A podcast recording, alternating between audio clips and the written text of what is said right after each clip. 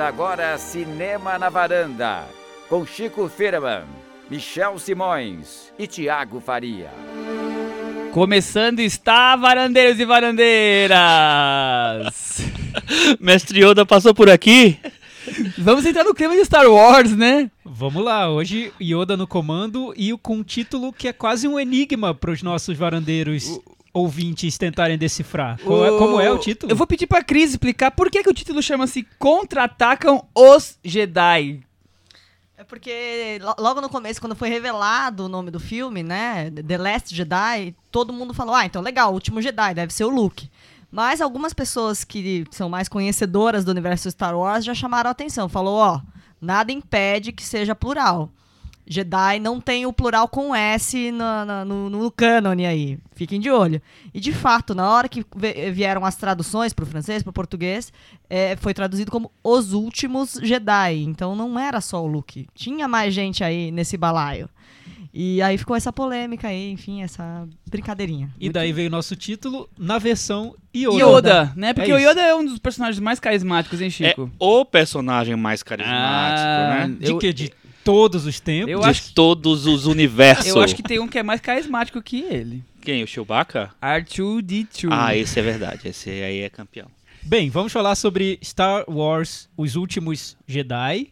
Grande lançamento da semana. Será que nós vamos conseguir terminar sem usar o Jedi no plural nenhuma vez? Vamos ver. Sem querer? Quem usar tá eliminado da varanda. Pronto, cai mais. da varanda. E Jedi também- não pode usar. Não, tô, E tô- como a gente tá na vibe de ficção científica, vamos também falar sobre uma outra ficção científica. Exatamente, Major num tom- Prime, diretamente dos streamings. Num tom totalmente diferente do Star Wars. É o contrário, né? Praticamente É. das ficções científicas. vai, vai ser do, do. De um ponto do universo a outro, total, né? Assim, um com vários é, quilos de efeitos especiais e outro sem nenhum. É, verdade. São duas galáxias muito distantes. muito, né? muito distantes. Bom, mas antes... Trocadilho bom, hein? É, mas antes disso tem aquele momento, né? Tem um momento do cantinho do ouvinte. Com Tiago Faria. Pois é, cantinho do ouvinte, vocês sabem como funciona, só deixar comentários lá no nosso blog cinemanavaranda.com. Essa semana a gente teve um comentário muito bom, que é como se fosse uma colaboração à conversa que tivemos na semana passada Opa! sobre o filme Extraordinário, sucesso de bilheteria, que aliás está indo muito bem aqui no Brasil. A segunda semana agora já está dando mais público que a primeira, que é uma coisa difícil de acontecer. Enfim, tá indo, tá indo muito Esse bem. boca a boca vai levar o filme no, Eu acho que vai ser um alturas. fenômeno. A gente falou que o boca a boca É. ia crescer, né? E aí, no episódio passado, nós ficamos aqui zoando o nosso amigo Ailton Monteiro, o nosso varandeiro do Zodíaco, que deu cinco estrelas para o filme. Nós perguntamos por que cinco estrelas E para ele filme. respondeu. Exato. Porque fi- filmes que ganham cinco estrelas, como Cidadão Kane, como Poderoso Chefão, e agora Extraordinário, porque Extraordinário merece entrar nesse cânone dos cinco estrelas. O Ailton foi lá e respondeu com uma bela resposta, viu? Então é Eu vou ler o né? comentário dele aqui porque eu não poderia deixar de ler. Como fui convidado, eis-me aqui para defender Extraordinário. Então, atenção, todos os nossos ouvintes que gostaram de Extraordinário e ficaram indignados com a varanda da semana Que passada. a gente não criticou, mas não, É, não achou essa é, obra-prima de todos os tempos, coisa, né? Um abraço, um beijo, um tapa, um beijo, um abraço, um tapa. Antes de mais nada, o que o Ailton tem pra dizer, antes de mais nada, é verdade o que vocês disseram. Eu adoro melodramas pra fazer chorar, sem nenhum pudor em se conter ou pos- posar de sofisticado. Sou canceriano. Olha, a explicação tá nos astros. A culpa é das tá estrelas, né? explicando, é.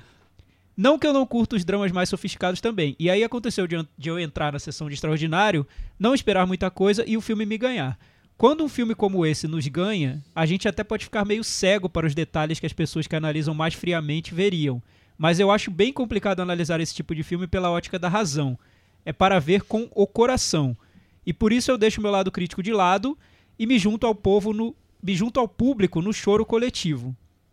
Acho que hoje em dia entramos em um momento em que o cinismo, eu me incluo nisso também, ele diz, faz com que deixemos de ver certas qualidades de filmes mais emocionais. E algumas pessoas são mais racionais mesmo, e por isso é natural não gostarem ou ficarem com o pé atrás em algumas cenas.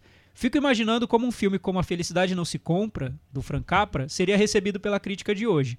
Depois de passado tantos anos e se transformado clássico, fica fácil elogiar. Então, ele tá falando de filmes com lição, com mensagem. Não acho feio fazer um filme sobre valorizarmos as amizades e nos solidarizarmos com os solitários.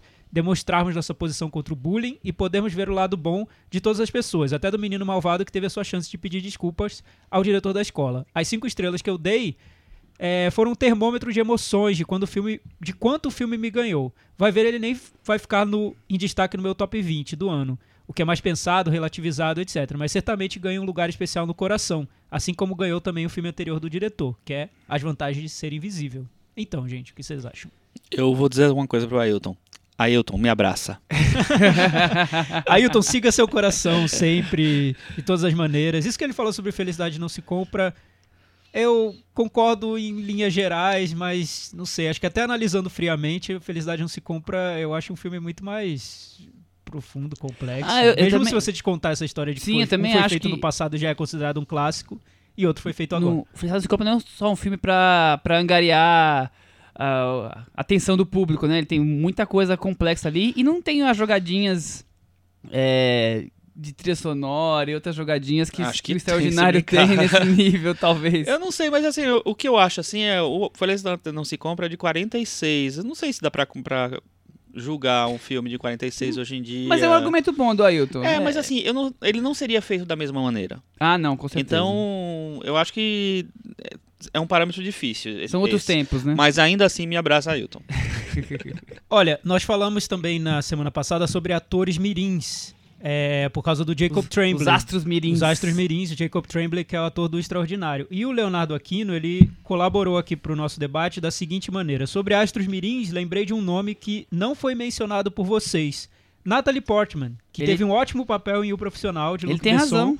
aos Uhum. 13 anos de idade. Exatamente. A pessoa começar bem, Luc Besson, é difícil. É difícil, hein? Deve ter sido um caso único, inclusive, dela. Também senti falta de menção a brasileiros no debate, apesar de eu mesmo ter dificuldade de lembrar de nomes que fizeram carreira no cinema e não na televisão. Pois é, eu acho que foi uma, falta, uma falha nossa não ter citado brasileiros. Eu lembrei de vários assim que eu li o comentário dele. Por exemplo, os filmes da Sandra Kogut, Mutum, Campo Grande, Central do Brasil, Pichote, Ano que Meus Pais Saíram de Férias, Cidade de Deus, tem várias Então, eu não citei nenhum atores. desses, porque nenhum mirins. deles virou astro, eu acho. Atores mirim, a gente falou de astros, gente que, Ah, que ficou entendi, famosíssimo. entendi. E não sobre atuações que marcaram. Exatamente, Porque nesse caso é. as atuações marcaram. Não, sem Cida- dúvida, todas. Pichote, Pichote. várias. Agora virar um astro. te- O, o ator teve um fim trágico até. É. né? Então, e marcou muito ali. Ele virou, foi comentado internacionalmente. e É um caso bem específico. Bem específico, nosso, né? Mas assim, talvez Cidade de Deus, mesmo assim, o- o- os atores não viraram, assim, astros do Brasil que Uhum. estão até hoje aí, né, em destaque. A gente não citou, por exemplo, um, um caso do francês, o Jean-Pierre Léaud, do... Ah, Dos filmes do. Truffaut, é, virou. muito bem lembrado. Esse é virou, verdade. Né?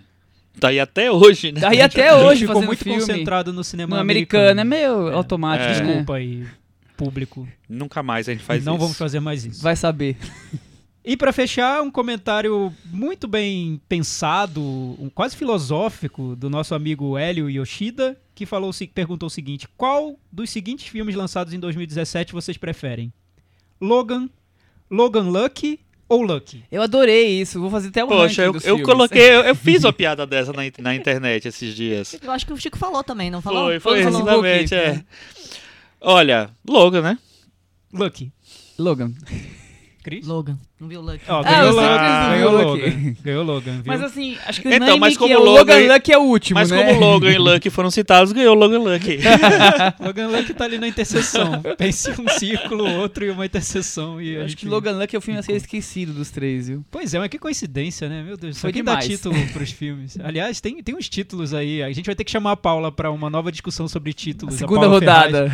Que o que é o poder e o impossível? Nossa. Gente do céu, de onde tiraram isso? Dá uma viagem de ácido pra criar esse título. É horrível. Nem vai falar sobre esse filme porque o título já me bloqueou. Eu não vou com esse título. Não vai rolar. Não vai rolar.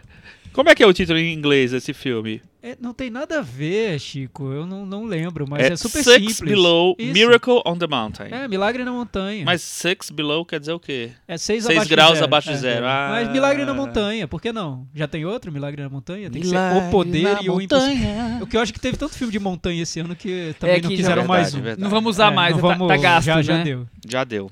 Agora vamos fazer o Chico dar aquele boletim do Oscar finalizando o ano? Como é que estão Pois é, na o Chico preparou a gente aqui antes do, do início da gravação, que, dizendo que o boletim do Oscar dessa semana vai ser uma coisa meio Christopher Nolan, assim, né? Determinante, digamos assim. Misturando linhas temporais pra chegar numa conclusão espetacular. Estamos esperando, Chico.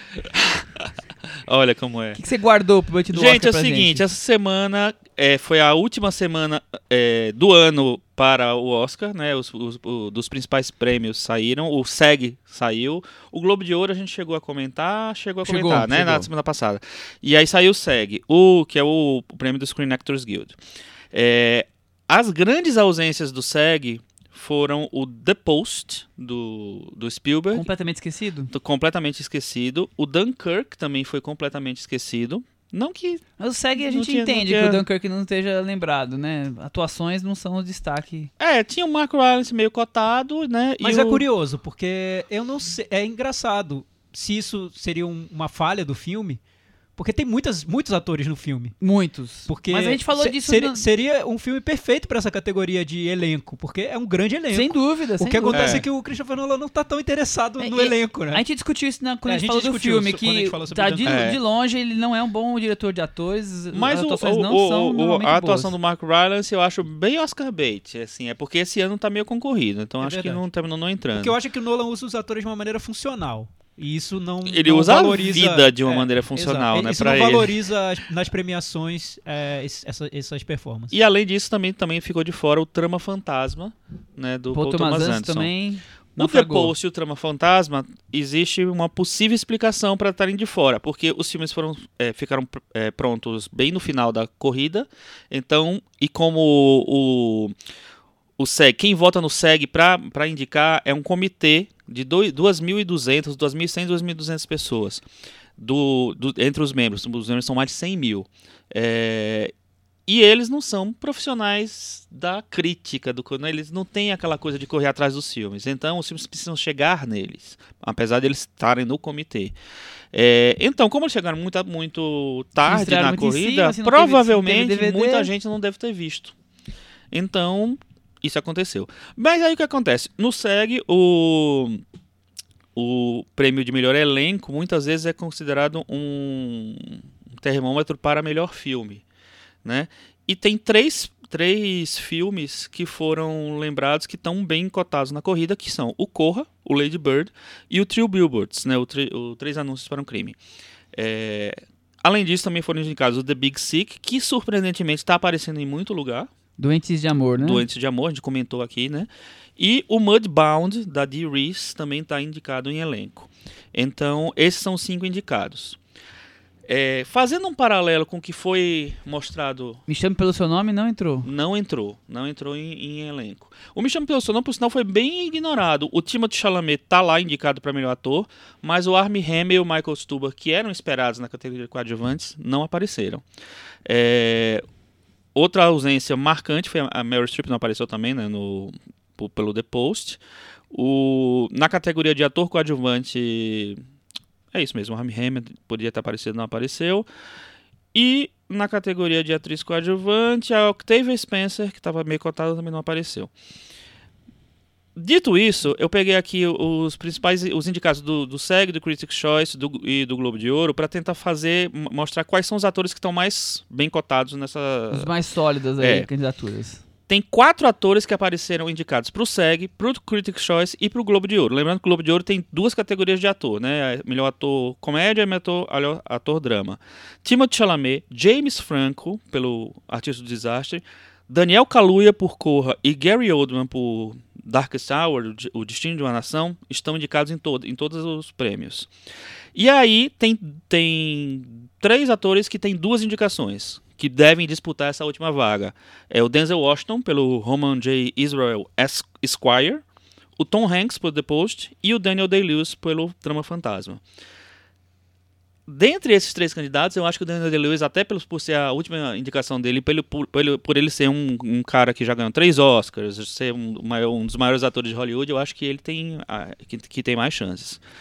E dos quatro que estão indicados em todas, o que eu acho que eu acho que tem a candidatura um pouco mais frágil é o Daniel Kaluuya, porque Corra não é necessariamente um filme de atuação, apesar de ele estar ótimo no filme, mas assim, não é um, não é a principal coisa do filme. E ele também é um ator jovem, então ele pode aparecer substituído, mas ele tá aparecendo em todas as. Mas será as que a campanha do The categorias. Post não vai ser agressiva? Não vai Eu- precisar ter a indicação do ator lá? É, mas será que aquela, aquele cabelo do Tom Hanks vai funcionar? Eu não, eu, acho, que, a vai. campanha do The Post vem, vem forte Vem agora forte, no né? começo do ano pra pegar esses votos do, da academia, sim. Não, com certeza. Eu acho que a Meryl Streep entra de todo jeito, apesar dela ter sido Mas não quando a Meryl. Streep não entra, acho que É. são quatro Ela vagas. entrou pro caminho tá da lá, floresta. É, eu acho é. que ela já tá. O Tom Hanks, eu, eu tenho ainda dúvidas, porque, primeiro, pelo que eu, que eu li, o filme é centrado na figura da Meryl Streep.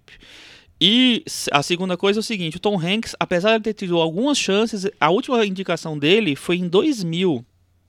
Imagina, Faz tempo. faz hein? quase 20 anos que ele foi indicado pela última vez, que foi no, no Náufrago. É, ele teve chances recentes pelo Capitão Phillips, mas ainda não entrou. Não foi nem pelo filme do Sam Mendes, o. Qual? É, o Estrada pra Perdição, coisa assim? Não, ele não foi indicado. Olha não. só. É. É isso. Na categoria de ator é isso. Na categoria de atriz, também quatro que, se apare que aparecem em todas. É, Sally Hawkins por A Forma da Água, Frances McDormand por Três Anúncios, Margot Robbie por Aitonia e Saoirse Ronan por Lady Bird. Eu acho que nessa não tem muito, muito é, espaço para ninguém, porque a Meryl Streep deve ser a quinta vaga, com certeza. Fechou. Ela aparece em dois prêmios, não está indicada no SEG, provavelmente por- por- pelo que a gente falou. Eu acho que quem tem alguma chance de aparecer aí é a Jessica Chastain, pelo Molly's Game, que eu não lembro agora como é o título em português. Acho que é a grande a- a jogada ou a grande. É, a grande jogada, eu a acho, grande é. jogada. Ela está indicada para o Critics' Choice e está indicada para o Globo de Ouro. Mas o Globo de Ouro é aquela coisa, tem duas categorias. E no Critics' Choice, eles resolveram abraçar todo mundo que, que cabe na temporada. Então, eles não são mais cinco indicados, eles têm cinco, seis, sete, oito. Qu- Depende quantos, do que... Quantos acharem da necessário. galera, do que a galera quiser. E nessa categoria tem seis, então ele tá indicada ela e a, e a Meryl Streep também, fora as outras quatro. E a Judy Dent tá indicada pro SEG e tá indicada pro Globo de Ouro de atriz como co- de comédia. Cris, você acha que a Judy Dent vai ser indicada? Não deveria, né? Não deveria, mas eu nunca se possível, sabe. Eu acho bem possível. Possível é. E aí, numa dessas, a Margot Robbie talvez pode, pode sair. Acho uma enganação esse filme da Margot Robbie. Eu nem vi e já tô achando, hein? Ah, é? Olha Sério, só. Ah, eu, eu vi o trailer, assim, é aquele típico filme, assim, vamos pegar uma mina bonita, deixar ela meio torta, e aí vamos lá. Funciona, Cris, Eu essa vi o trailer e eu falei, pô, é isso, Maravilhoso, não é nada- maravilhoso o comentário. disso. Cris, essa estratégia Não sei, de, não entor- vi, tá, de gente, não entortar as meninas bonitas funciona muito no Funciona, Oscar. é, Funciona então, demais, funciona. demais, Charlize demais. Theron que, que É, o diga, Charlize né? Theron e várias Então, outras. eu É, acho mas- que essa categoria é mina torta. Então, Muito bom. Categoria isso. antes e depois, né? Mas Transformação. a Margot Robbie, ela já tinha sido bem elogiada no Globo de Wall, Globo de Wall Street, Street, então com certeza. eu, e ela tá é, cotada em vários lugares. Então eu acho que, pelo menos na atuação, ela, eu acho que ela deve estar bem mesmo. É, o Aitonia, eu não sei porquê, porque eu, tam- não- eu também não vi o filme, mas ele tá aparecendo muitas, em muitos prêmios de crítica como, como os in- indicados de montagem. Então eu acho que ele deve ter alguma brincadeira, talvez, no, na estrutura dele, eu não sei direito. Vamos ver, né? Vamos ver. Eu acho que. Vou passar para a categoria de ator coadjuvante. três atores se repetem nos três prêmios. William Dafoe por Projeto Flórida, que é o favorito. Richard Jenkins por A Forma da Água. E Sam Rockwell por Três Anúncios para um Crime. O Armie Hammer tem duas indicações, no- uma no Critics' Choice e uma no Globo, Globo de Ouro. Também está bem cotado. É, e aí tem os Lobos Solitários. O Woody Harrison está cotado, tá, é, tá indicado no SEG. Foi, é, foi a primeira grande menção dele no, no ano. O Michael Stuhlbarg foi indicado no Critics' Choice pelo o Call Me By Your Name. O Woody Harrison é do Três Anúncios. E o Patrick Lo- Stewart, do Logan, que é, apareceu em vários prêmios de críticos, está indicado no Critics' Choice. Parece uma, uma indicação meio estranha, mas assim, pensando que, o, que é o Patrick Stewart, que é um ator que Hollywood ama e que já foi o professor Xavier, que todo mundo conhece e tal, e que está num, num, é, numa nova visão do papel ali no Logan, pode aparecer também, não, não acho difícil não.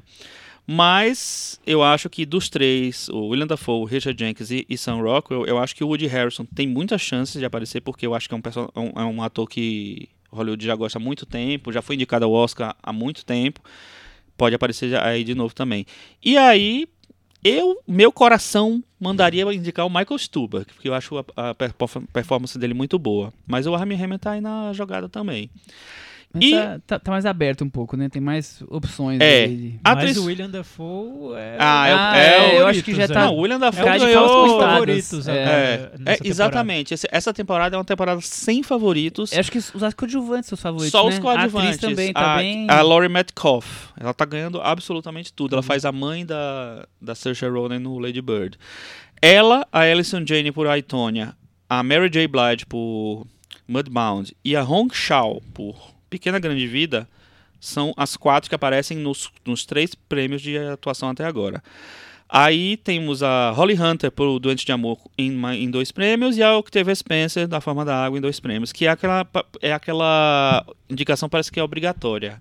É, não é uma grande performance, como não era no, no Estrelas Além do Tempo, só que ela... Tem que cumprir a cota, né? Não é, não é nem cota, eu acho. Eu acho que as pessoas. É, é, é muito fácil já votar nela, porque ela é meio personagem, já vem, já é uma personagem em si e tal.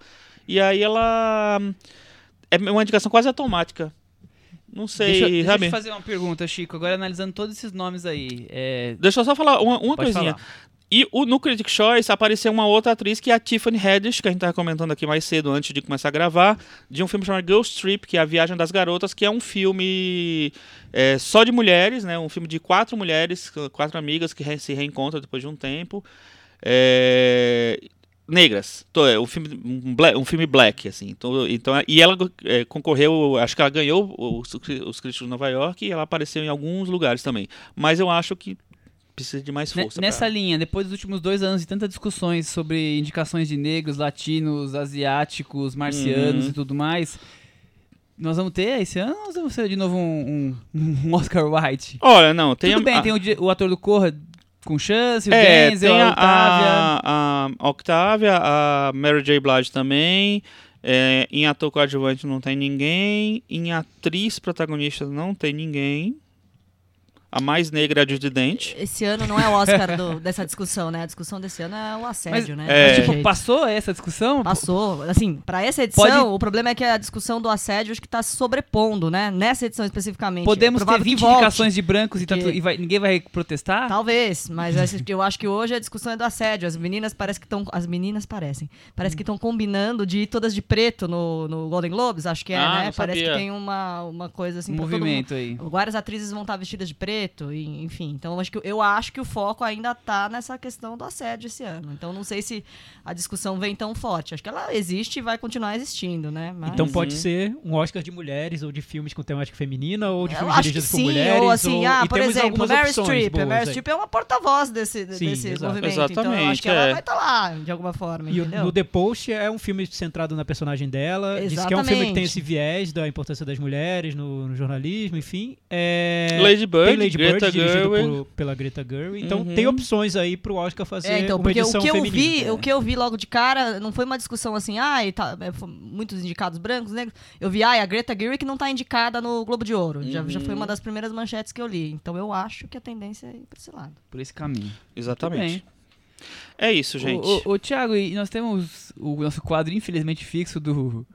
Do. Assediador da assediador semana. Sediador da semana? Temos. Temos, temos. É um quadro. O quadro ficou, né? Chegou Infelizmente, eu achei uma que- brincadeira é, e acabou ficando. Porque tá puxado o negócio. Essa semana é um produtor, né, Michel? O produtor do gente. filme do The Florida Project. The Florida Project, até Foi- esse filme indie pequenininho que chegou ali Exatamente. De um sobre ca- crianças pobres e o De um cara tá que assim. fez o Tangerine, né? Meu Deus do céu. Então, mas o, o, o, o diretor tentou dizer assim, é, não sei muito bem, Ah. o filme tem nada a ver com isso, né? v- Vamos, vamos É, separar uma é, coisa da outra, ele mas ficou, o ele ficou tá lá. preocupado em, em prejudicar A carreira do a filme carreira dele, do filme. claro. O filme é, tem uma chance de ser indicado até Oscar de melhor filme. E com isso Deve aí ganhar pode ator coadjuvante, não deve pode- ganhar ator pode atrapalhar essa corrida, né? Exatamente, exatamente. E você sabe o que acontece, né, com o pessoal que se, se envolve em assédio. A Kate Winslet, no começo, na- nos primeiros meses, era cotada para concorrer e até talvez ganhar melhor atriz. É, mas aí o filme No do Roda Allen, Gigante. né? Mas aí o Woody Allen, nessa época de coisa, as pessoas começaram a deixar pra lá. Pois Ah. é, é um período super delicado, que é o período em que o- as pessoas que estão votando no prêmio da, da academia, ou do, do Globo de Ouro, ou de críticos, de sindicatos, associações, estão vendo os filmes. Então é- seria muito fácil descartar um filme porque ele está envolvido numa polêmica, qual- qualquer Qualquer que polêmica fosse. possível, assim. Então é complicado, é delicado. Mais delicado do que parece, eu acho. É, é complicado mesmo. Exatamente. Mas Vamos aguardar os próximos fatos. Cris, vamos falar de, de o Yoda e sua turma? Luke e sua turma, no caso, né? Exatamente. Star Wars Os Últimos Jedi. Passei na prova por enquanto de falar no, no correto. Filme dirigido pelo Ryan Johnson. Vocês seguem a carreira do Ryan Johnson? Ele surgiu ali em Sanders com o filme A Ponta de um Crime, ganhou o Brick. prêmio especial do júri, fez Vigaristas e acho que o mais famoso é o Looper, né? Sim, o Looper, ele também dirigiu três episódios do Breaking Bad. Ah, Entre sim. eles, o melhor de todos, que é todos os fãs do Breaking Bad é, chegaram num consenso e definiram esse episódio chamado Ozymandias é o melhor episódio de Breaking Bad, é do Ryan Johnson. Você viu? Vi, é o penúltimo episódio da série. Tá. É, é o melhor, sem dúvida. E é dirigido pelo Ryan Johnson, ele também fez outros dois e um- É, outros vou- dois bons episódios do Breaking Bad. Vou ver só esse então. Tem que ver, é o melhor. É, então, é, uma série, a saga Star Wars foi retomada pelo J.J. Abrams com O Despertar da Força. Segundo episódio agora di- dirigido pelo Ryan Johnson. O terceiro vai ser dirigido pelo J.J. Abrams novamente. É, e depois Que desse triste. terceiro, o Ryan Johnson vai desenvolver uma trilogia Star Wars, ele com controle total. Ah, vai ser isso? Exato, essa, essa é a timeline aí do, Isso da foi saga. anunciado antes do do filme ser lançado, né? No, no- um mês, dois meses antes. Quer sei dizer lá. que entregaram as chaves de Star Wars pra J.J. Abrams É, e que eles- Ryan Johnson, Diz né? que eles isso? gostaram tanto do filme do Ryan Johnson que você merece uma trilogia, só sua. Então beleza. Muito bem. E aí Né? por aí temos os spin-offs ainda, né? Han Solo, É. Obi-Wan Kenobi, vamos que vamos. Ano que tudo. vem tem Han Solo, que vai se chamar como, Chris? Ah, não lembro. Eu sei que eu li uma notícia maravilhosa, maravilhosa para, né, entre aspas. Ah, Que, se- que teríamos um Obi-Wan Kenobi com a volta do Ian McGregor ainda dirigido pelo Stephen Daldry. The Crown Meets Republica. Vai ser Nossa. maravilhoso, gente. Out. Vai passar na Jesus, Netflix. medo, medo Que supremo. So- sobre Star Wars, eu queria saber do- dos nossos varandeiros. A gente já sabe quem, quem ouve o, o podcast que o Chico gosta muito de, de- de super-heróis, acompanha, mas eu não sei. Aqui a Cris é fã de Star Wars, só que eu não sei até que ponto vocês são fãs da saga, se acompanham, se ficam lá esperando o lançamento dos filmes. Chico, Michel, vocês curtem muito Eu, a série? eu tive que ver a, me- a sessão da meia-noite, porque a Cris tem uma certa, um certo relacionamento com Star Wars forte. Não, Relacionamento aí, aí sério eu acho que com tem Wars. outra Exatamente. coisa. Eu acho que tem outro problema. É assim, é uma prevenção anti-spoiler. Porque assim, o frame seguinte que acaba a sessão. eh, Já teve, já teve uma sessão especial na, na quarta-feira. Na terça-feira, aliás, já tive que se desviar de todos os spoilers possíveis. Então é ver logo isso aí que é pra não, não dar errado, Eu, não dar eu, ruim. eu gosto de Star Wars, mas eu, eu tenho alguns filmes que eu acho bem fracos. Mas, assim, a saga antiga marcou muito a minha infância. Foi dos filmes que eu mais assisti quando criança. O 4 e o 5 foi muita coisa. Mas aqui em casa, a, a 10 a cada 10 objetos de, da sala são de Star Wars, praticamente, né, Cris? Vocês têm uma decoração É, é puxado, é puxado. É meio repetitivo, os mesmos personagens em vários formatos. Eu gosto muito, adoro, desde criança, desde primeiro Guerra nas Estrelas, quando passava na- no, no festival de férias, É verdade. nas sessões especiais lá da Globo e tal. É, sempre gostei muito. É, na, a, segunda, a segunda trilogia, que é a primeira, no- né, no- na verdade, assim, acho meio fraca mesmo. Gostei muito do Despertar da Força e estamos aí para o- comentar os últimos E- Jedi. E, e você, Thiago, você tem uma relação com Star Wars? É, então, não- eu não sou fã, fã de Star Wars, mas foi inevitável. Saia daqui. É, foi inevitável acompanhar Star Wars, porque isso, isso que o Chico falou, marca a nossa infância, né? Minha infância eu via na sessão da tarde, os filmes.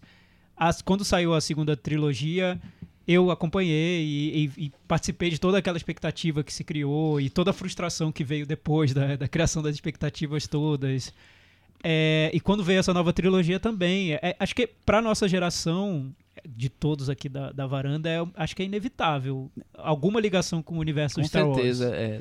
Star Wars criou o blockbuster como a gente conhece hoje, então quando a gente fala de filme de super-herói, de animação da Pixar, de filme de ação para o grande público, quem criou tudo isso foi Star Wars e Tubarão, mas acho que Star Wars tem uma colaboração, uma, uma participação Tubarão, ainda a mais forma de lançamento, Star Wars, essa Exato. estrutura, é, a estrutura né? toda de. E, e o engraçado, eu acho até que Star Wars foi meio premonitório nessa história de criação de universo é, cinematográfico. O universo Marvel de hoje, o Star Wars meio que deu a pré-história disso ali, né? Um filme já amarrado com outro, já prevendo um terceiro, um quarto, dentro de uma saga que, que todos estão interligados. Acho que Star Wars foi o pai dessa ideia, né? E agora voltando. Pa- pai é uma boa palavra pra falar de Star Wars, né? Sim. Porque a relação pai e filho tá É. em todos os filmes, né? É um grande caso de família É. intergaláctico, né? de Tem pai, família. filho, tio, sobrinho, relações. É uma ceia de Natal com tretas ali. Podia rolando. ser o programa da Márcia, né? Exato. Podia. Tema da semana, beijei meu irmão. É, tema da semana. Beijei meu irmão. Temos sinopse, Michel? Temos sinopse, por mais que eu acho que todo mundo conhece a sinopse de Star Wars. Enquanto o Rey Daisy Ridley, encontra o recluso Luke num planeta isolado para, Mark Hamill, para aprender mais sobre a força que desperta nela, Kylo Ren Adam Driver. prepara uma ofensiva fatal contra a Aliança Rebelde. É, Bem resumido, Michel. bem resumido. Tá, tá Vamos ok. evitar spoilers. Faltou magia. Faltou magia. Mas não foi só no, no seu- no- na sua sinopse, não. Faltou magia Fa- no filme, Fale pra mais mim. sobre isso. O que, que faltou magia no filme? Eu acho que é um filme que. Primeiro, que é um filme que demora a acontecer. Eu não tô falando só de. de duração, de. sei lá. de- Ah, eu acho que ele demora pra tocar o espectador. Pelo menos comigo foi assim. É, eu vi numa sessão também da meia-noite, com uma sala enorme, super cheia de pessoas muito fanáticas. Tinha um cara, inclusive, que era um pouco suportável porque ele comentava tudo, ele interagia com tudo, ele, enfim, ele vivia muito aquilo. Mas é um filme que demorou muito para me envolver. Quando ele, ele começa a me envolver, enfim, eu já estava um pouco desinteressado. Mas é, acho que ainda, ainda tem umas coisas legais que o filme é, propõe, mas não. eu- ficou uma certa frustração, porque eu gostei bastante do Despertar da Força. Muito bem. E você, Thiago? Não, então, acho que pra mim aconteceu o oposto do que aconteceu com o Chico. Eu não sou dos grandes fãs do Despertar da Força. Foi o nosso primeiro podcast. Foi então, o nosso primeiro pra quem podcast. quiser arriscar aí um, um flashback. Episódio número 1, um, O é, Despertar cuidado, da Força. Cuidado, né? É. Não é um episódio assim. A gente- né, a gente já do contou a história padrão, desse varanda. episódio, né? É um episódio que foi problemático, mas tá tudo lá. Enfim, eu acho. O meu problema com o Despertar da Força é que eu acho que é quase um remake do Uma Nova Esperança, que é- foi o primeiro, primeiro Star Wars dos anos 70. Feito pra nova geração, tentando retomar a franquia, com muitos compromissos com fãs que vieram Com antes. fandom, digamos assim. Então é um fanservice muito cheio de compromissos, muito atado a essa ideia de trazer nostalgia e de fazer a pessoa se lembrar do- da outra saga e, e com isso gostar do filme. Isso me incomodou um pouco e eu não sou tão fã dele. Nesse novo eu já acho que, por ser um episódio do meio, é, ele tem mais liberdades para desenvolver personagem, desenvolver trama, criar situações diferentes, sem esse compromisso tão exagerado que o anterior tinha. E, por incrível que pareça, até pra mim, que eu fui com, com um pouco de má vontade pro filme, por não ter gostado do, do anterior, eu gostei muito do filme, embarquei, acho que as, as ideias do Ryan Johnson são muito boas, ele consegue desenvolver os personagens, o vilão do, do Adam Driver, que o Adam Driver faz, eu achei um vilão que se revelou mais complexo do que eu imaginava que ele fosse. No primeiro filme eu achei ele meio imaturo e tudo. Nesse eu achei muito complexo. E é um filme que desenvolve cenas de ação muito muito criativas para os padrões do até da, da própria saga, eu acho. Eu não, não acho até hoje eu não, não sabia que seria uma saga com cenas de ação tão bem desenvolvidas, bem pensadas visualmente, né? São cenas bonitas e tudo. Mas o que mais me marcou mesmo nesse filme, porque acho que foi o filme da saga que eu consegui, como espectador, entre todos os filmes da saga, consegui ter uma noção quase é, física mesmo. é, Da força. Do que é a força. Do que significa a força, do que ela representa. É um filme sobre a força de um jeito que acho que nenhum outro conseguiu. E eu acho que a força é o que move Star Wars. Sem então, dúvida. Por isso eu achei muito marcante pra mim, me surpreendeu muito. Eu acho que essa, esse questionamento do que é a força e, e outras coisas tem muita influência do Rogue One nesse filme, eu acho. Ele é um filme com mais característica bélica do que o, do que o anterior, o do Despertar da Força, e isso acho que já tá lá no Rogue One. Ele tem mais essa discussão da força e isso já tá lá. Toda hora tá se discutindo a filosofia da força no, no Rogue One, né? Naqueles personagens que não são os, os- os principais lá. Então eu acho que isso aí é, tem, tem me parece uma, uma influência aí um pouco dessa, dessa linha disso. Mas eu, eu, eu tenho uma sensação do filme que é isso. Ele, ele é aquele filme que é do meio, então ele não tem esse dever, ele vai só passar. é- ele- ele não- as coisas não precisam acontecer nesse filme, né? Ele, Ele vai fazer a ponte. das coisas acontecerem, ele vai fazer a ponte. Então, isso, e eu acho que isso é bom e acho que isso é ruim. Eu acho que tem coisas isoladas no filme que são muito interessantes. Outras, e principalmente as que ele tentou resolver, é o que eu acho que, sei lá, quebraram a, a narrativa e a expectativa que o primeiro tinha criado. Então, eu, eu não sei. Eu, eu, por outro lado, eu fiquei envolvida com o filme desde o começo. Eu não, não me senti. Não senti essa lentidão que o Chico sentiu no começo, não. Eu só sentia que não vinha. Sei lá. é, a- talvez porque o outro tentasse. é, trazer, apelar mais pra nostalgia e trazer mais essa coisa da, da, da força e da magia do, do filme como um cânone. Esse ele é mais como é que eu posso dizer? Pé no chão no sentido de. É, é- é muita guerra, muita luta, é, pou, é pouca. Sei lá. É só naquele, naquele trecho em que, ele, que do Luke que fica meio que a filosofia da força e o filme vai passando mais rápido, assim, com, com mais ação. Ele, eu acho que ele tem, tem, tem muita ação e só no trecho do Luke que fica aquela coisa mais da, né, da pensata e no trecho do Skype da força também tem um pouco disso. E- Skype da Skype, força. como é que é a, gente- a isso? gente não vai dar Skype da spoiler, força? mas vocês vão entender quando vocês assistirem ao filme. Eu não, tô, não, eu não tô lembrando qual é o Skype da força. Depois a gente Skype conta. da força toda hora, né? Pelo amor. Ah, tá, lembrei. Muito bom. Então, o, o filme tem, Eu ele tem- gostei do Skype da força. ele, Eu ele, ele tem uma estrutura. A estrutura do filme lembrou dois filmes recentes: o Guardiões da Galáxia 2 e o Star Trek mais recente. Que ele faz o seguinte: ele quebra a narrativa em, em núcleos de personagens, acompanha núcleos paralelamente e no final Isso. esses núcleos Mas, se encontram. É. mas é, um- Uma- é pela muito de ação, Império né? Contra-Ataca Isso, isso. se chama novela. Não, é, não senhor. Eu acho que isso é muito Império Contra-Ataca. É, eu acho, Mas que- eu- eu, eu acho, acho todo que- mundo falando, nossa, todo mundo sai do cinema falando assim, nossa, muito diferente. O Despertar da Força era só a no- a Nova Esperança refeito. Aí a pessoa senta, para e começa a pensar nos conceitos do Império Contra-Ataca. Nossa, tá tudo lá também. É, Várias eu- coisas Eu acho que tem, mas lá. não tem. Eu acho que é não vi o mesmo filme. Eu acho que é diferente. Enquanto que, na minha opinião, como o Thiago falou, o primeiro é o remake do, do Nova Esperança, o quinto, ele não é tem. remake, não. É, pra mim é um remake. É, eu acho também.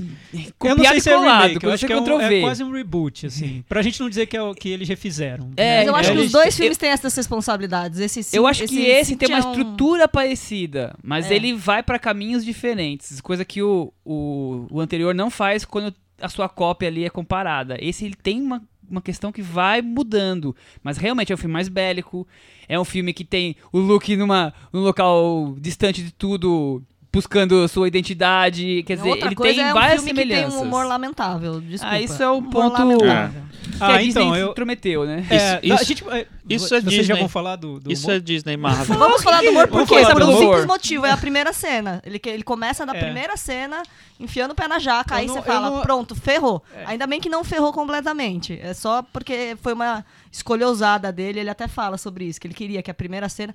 Até, até que a- o despertar, no Despertar da Força, a primeira cena também tinha um pouco de humor, um pouco menos. Porque é a mesma situação. É o, é o personagem do Paul Dameron fazendo uma gracinha, né? Mas é que essa é uma gracinha meio, meio de gosto duvidoso.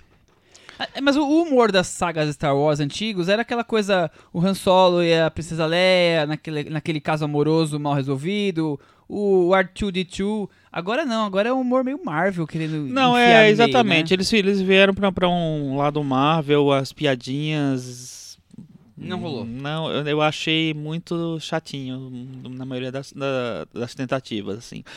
Concordo com uma coisa que o Thiago falou. Achei muito o personagem do, do Kylo Ren subiu muito no meu Nossa, conceito. melhorou muito. Muito. Achei que ficou muito super complexo e achei que tem uma diferença básica que depende do ator. Eu acho que o Adam Driver interpreta como se estivesse num filme indie.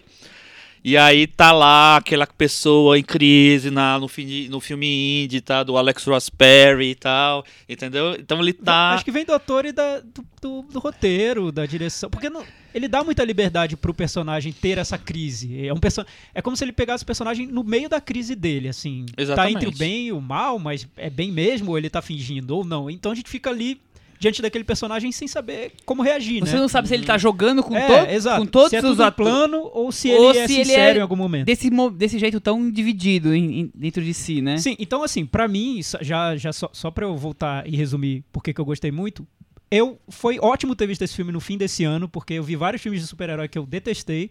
Vários filmes de super-herói que eu achei muito ruins, eu acho ruins por dois motivos. Porque o ato final é péssimo e porque o vilão é horrível. Nesse, o ato final é muito bom, na minha opinião, e o vilão é muito bom. É muito bom. Então eu pensei, o problema talvez não esteja comigo, mas talvez nos o filmes ato também. final é muito bom mesmo. Eu, eu gosto bastante daquela Não, cena. o filme com certeza cresce muito, ele vai crescendo, né? É, Até o terço final, é, é, O é, terço é final é focante, assim, de, de. De bom, né? Exatamente. Uma coisa que me surpreendeu muito é que eu espe- tava esperando, gente, tipo, até porque, por causa daquela última cena do, do Despertar da Força, eu tava esperando, meu Deus, imagina um filme inteiro com Luke Skywalker. Vai ser horrível de ver, porque o Mark Hamill nunca foi bom ator, ele ficou pior ainda, você viu naquela cena lá do, do Despertar da Força. Ele tá decente até. Eu acho que tá. Ele tá super eu não vi- tranquilo. eu acho Eu que acho que ele foi souberam no usar- máximo que ele conseguiria. Ele E foi. eles souberam Ele- usar o ator não tão bom, porque ele não, É. não precisa usar é, esse, esse talento pra atuação que É. supostamente ele tem. Ele E- tá- faz uma atuação mais E introspectiva. o Luke quase. é aquilo, né? Sim. Aquela coisa meio perdida, mas sempre corajoso. O Luke é aquilo, né? Meio distante de tudo. Sempre foi daquele jeito. Ele não tem uma cara, mesmo na série, né? Ele nunca. Ele é a grande estrela e ele nunca é a grande estrela ao mesmo tempo, né? Ele é um herói meio dessa coisa, né? O, o herói é errado. Será que é ele mesmo? Será que sou eu, sabe? Eu acho que o Luke é o típico isso. caso do herói que precisa de terapia. Ele Não, e é. o Kylo Ren, né? Acho que vários, né? Na série. Não, praticamente série todos. ali é- É. Tem, proble- tem é questões de família, questões sexuais ali da flor da pele, né? puxados, Tá tudo é. ali muito tenso, muito complicado. Tem conflitos que estão quase vindo à tona e não vêm. Mas se o primeiro filme é da Rey, esse filme é do Kylo Ren, né? Acho que. Eu acho que por mais que a eu que a esteja tá- a muita tá parte- forte no filme. Eu acho que esse Na filme. verdade, é Luke assim. tá É do Luke também, e né? Na verdade é assim, também. né? O primeiro filme é do Han Solo, o segundo filme é é do Luke e o terceiro era pra ser da Princesa Leia, da General Organa, mas aí os fatos fizeram com que Exato. isso não, a programação não pudesse Mas, ser mas com eu a- acho boa a da participação da, atriz, da né? Carrie Fisher nesse filme. E o, o Ryan Johnson disse que o filme já estava pronto quando ela, É, quando ela, né, é. ela morreu. É. E aí eles, tiver, eles chegaram a pensar As mudar em dela. vários momentos, né? Tem uma cena ali que é assim, é bola cantada que eles podiam encerrar a participação dela ali. E eles falaram que não, porque eles achavam que tinha que acontecer tudo aquilo que acontece com ela nas cenas seguintes, que são coisas muito importantes. E eu achei É, super eu acho que é legal importante isso. para os, os personagens Eu achei periféricos. Eu achei É. super legal isso, porque o filme poderia ter terminado num tom de fizemos nossa homenagem. a- Não, ele vai até o fim com o personagem. Um filme que é, É. ele Não, divide muito acontecem bem o que é a muito personagem e o que é a atriz. Né, com a personagem Sim, dela, então Eles- não É. dá pra cortar. Não, Tem um- que criar uma solução agora. Uma coisa que eu achei muito boa é, no filme é assim, que inesperadamente e tristemente, porque ela morreu, né? é, o filme acho que ele consegue. Ele, ele cresce muito por causa da morte dela. Porque, assim, todas as cenas com ela ficaram. é, criaram uma, uma coisa emocional muito forte, assim. Então. Reencontros, né? Enfim. Quando é que a gente vai abrir pra spoiler aqui? Tem que ter uma minutagem pra abrir pra Depois que spoiler, gente. passar da tela quente. Ah, não é possível. que só daqui a uns 5 É. anos. cara. A cena que envolve a princesa Leia e a força, digamos assim, eu achei maravilhosa, achei incrível, maravilhosa. Essa cena realmente me emocionou. Sim, então tem essa que muito. envolve a força, que eu acho muito boa. É, a cena do. A gente fala desse, desse miolo do filme que muita gente. Parece daqui a pouco vai virar senso comum de que o miolo do filme não é bom, que tem uma barriga, enfim. Muito, já vi muita gente falando isso. Mas no miolo do filme, durante a cena de treinamento do Luke com a, a personagem da, da, da Daisy Miller, qual é o nome dela? Ah, Ray. Daisy- Ray, fugiu da, fugiu da minha, fugiu da minha Não é Daisy memória. Miller, Daisy Ridley. Daisy Ridley. Daisy Miller é aquele filme do Peter Oh, Bogdanovich. Deus. Eita, nós. É, Os neurônios tudo, tudo em curto-circuito. Tem uma cena em que ele mostra pra ela o que é a força e que o filme mostra essa questão da, da natureza e do que eu acho linda a cena. Eu não esperava ter visto uma cena dessa no filme de Star Wars. Não vi nenhuma cena parecida na saga, eu tô tentando lembrar, tentei lembrar, não consegui. É um momento pra sintetizar o que é a força, pra quem não entende, se alguém caiu de paraquedas nesse filme e quer saber o que é a força, Perfeito. Ali explica bem, né? E o clímax também. Eu acho que Ô, explica Thiago, muito bem o que é a Se força. alguém não entendeu o que é a força até É, agora, é, Chico, porque, mas eu acho diferente você falar o que é a força, eu virar pra você, Chico, então, a força é uma coisa muito muito potente, que faz isso, isso e aquilo. E outra coisa é você mostrar com o visual o que é a força. Tá. Isso eu não tinha visto Sim, ainda. sim, e, e toda essa questão do bem e do mal da Sim, força, sim, quer dizer, a força é a força, né? E o que a não, força tem, não provoca, tem lado né? pra, pra direita É. e pra esquerda, né? Pro bem e pro Pois mal, é. quer dizer. Essa O clímax eu acho que é muito bom também É. pra isso, pra mostrar o que é a força. E acho que o filme tá sempre voltando pra força, de um jeito que a gente não espera que ele vá voltar. No final ele volta, e eu, eu mesmo não esperava. Eu pensei, pô, ela é uma boa reviravolta pro filme, eu não vou contar o que acontece. Mas além de ser uma boa reviravolta pro filme, ele também traz mais um, uma característica da força. Pra gente entender como a força, o que, quais são as características dela. Eu gostei, achei a saída muito digna. O roteiro do filme é bom, eu E acho. aquelas cenas no chão branco com Nossa, o vermelho, muito que bom, coisa maravilhoso. linda. É incrível. né? Incrível, uma, incrível. uma, uma coisa bem legal no filme é que tem realmente tem algumas cenas muito bonitas visualmente, assim. Você tinha comentado já. É, a cena da, da sala de Suspiria. Ah, esse é Esse é O, ótimo. Eu acho- trabalha o vermelho no filme. É, é, é, é, aquele visual é maravilhoso. As armaduras dos, dos caras lá, que parece as armadura, a armadura do Drácula de Bram Stoker no começo do filme. Acho Pra muito boa. Acho que é a segunda melhor cena, só perde É. pra, pra, pra o prato final. E a, a, a luta no com a fumaça vermelha no deserto branco achei também muito boa. Achei, que- achei que tem uma- uns achados visuais muito bons do filme. Eu esperava mais visualmente das cenas da ilha. Eu achei que podia, eu ter, gostei. uma, podia ter uma beleza maior, maior ali. Eu achei tão legal. Achei tão bonito mesmo, assim, como ele lida com a natureza. E os coadjuvantes todos, os porgs. Engraçado os porgs, eu- o- os bichinhos fofos, né? Eu vi uma entrevista com o Ryan Johnson que perguntaram pra ele: Você foi inspirado no Pokémon? Ele falou: Olha, eu sou muito geek, eu adoro Pokémon. A equipe toda do filme tava jogando Pokémon GO quando a gente filmou, porque tinham lançado na época. Então as pessoas ficavam no estúdio tentando caçar Pokémon. Mas eu me inspirei no Miyazaki pra fazer os porgs. Ah, muito Me bom. inspirei, no, me inspirei no Totoro, que ele é muito fã do Miyazaki. E realmente tem uma delicadeza, um lirismo nos personagens tem, que, eu- tem. que você nota que tem algo mais ali, tem uma camada além. Tem umas freiras meio sapos gigantes, fre- que é maravilhoso aquilo. De onde tiraram isso no filme? As né? cuidadoras. E eu achei interessante o filme ter é, é, esse- esses momentos de respiro no- de lirismo no filme, em vez de ser algo muito mecânico, como eu acho que o Rogue One foi, ele tem esses respiros pra algo Que também, mais que também divertido. estão nas- na conexão Kylo e, e Rey. Sim. Sem entrar Exato, em spoilers, que, né? que é, que é um momento muito Que- legal do filme. E aí eu discordo de vocês sobre o humor. Eu, eu detesto o humor Marvel, vocês sabem, né? Eu acho super Sim. sem graça. Esse eu ri várias vezes. O- a cena de humor no treinamento me pegou tão desprevenido. Eu dei uma gargalhada tão alta. Então, assim, me pegou. Eu gostei. A cena do ferro de passar achei ótima. Eu acho que o humor do filme tá integrado ao filme. Eu não vejo. O que me incomoda no humor Marvel é que é um humor autorreferencial. É o humor que o Homem de Ferro chega pro Capitão América e faz uma piadinha sobre o universo Marvel. Pra mim não diz nada. Mas o humor que é um humor simplesmente físico ou humor de algo inesperado que aparece, eu, eu tô, tô dentro. Não, não vejo É, problema não. não, não. Não me comprou mesmo. Eu também ah, não acho que não funcionou o humor pra mim. Vamos Quem diria, né? Acabou Eu, já? eu Ó, defendendo é. Star Wars no, no, no cinema na varanda. Você- Surpresa de O fim que de eu- ano. é, o que Você eu gosto mais gostar. do filme é essa tensão que ele tenta criar no relacionamento dos personagens, né? Principalmente na, na Rey e, e no, no Kylo Ren, assim, todos os, os pequenos detalhes em que como eles tentam montar aí o que vai ser a, a- dualidade deles a partir de agora. E aí também nos Não, me, me deixa muito instigado o que, que vem aí. é, de- é, de- eles dessa- conseguiram criar dualidade algo, algo dif- diferenciado para essa para essa balança aí tem de, a dual- de- de- dualidade de- dos dois de bem e mal E a né? dele própria, né? Porque ela tá bem claro a, a posição que ela quer, mas o- ele não tá aí. mais ou menos né porque ele já deixou aí o convite enfim É, Eu acho- eu acho que vale Tinha a um gente buraquinho ali que... Eu acho que vale a gente abrir agora só pra com- com- discutir um pouco uma questão que foi muito comentada essa semana, que é a reação dos fãs de Star Wars em relação a esse filme.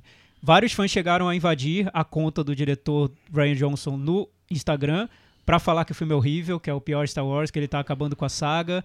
É, muitos fãs protestaram. Não sobre viram a Ameaça série. Fantasma, é isso, né? é não é o pior gente pelo amor de É, Deus Não viram o Ataque mas- dos Clones. Mas muito por um motivo específico que diz respeito a como eles esperavam que a trama seria desenvolvida e como ela foi desenvolvida.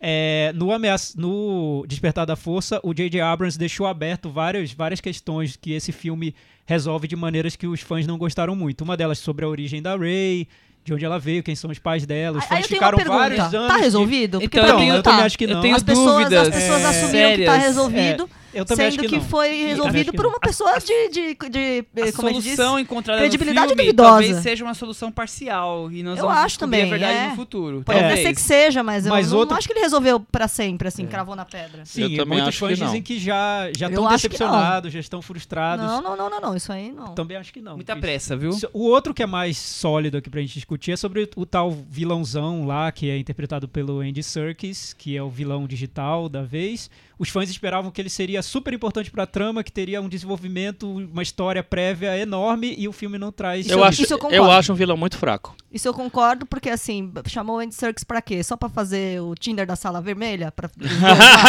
Tem essa função. Chamou é o cara bom- mais é bonito, o essa Cumberbatch no Hobbit, pra, né? Eu- Tirou o Andy Serkis de casa pra isso? Eu- Não, e, o, né? e o e o terceiro aspecto, que é mais geral, é que muitos esperavam um novo Império Contra-Ataque, e o filme não é. Não é não e é. aí as É, pessoas eu vou se concordar decepcionaram. Só com o dois aí, porque eu também esperava mais do Snook, porque ele era, um, ele era um holograma no primeiro, aí de repente ele era uma coisa física, aí ele era um não sei o quê.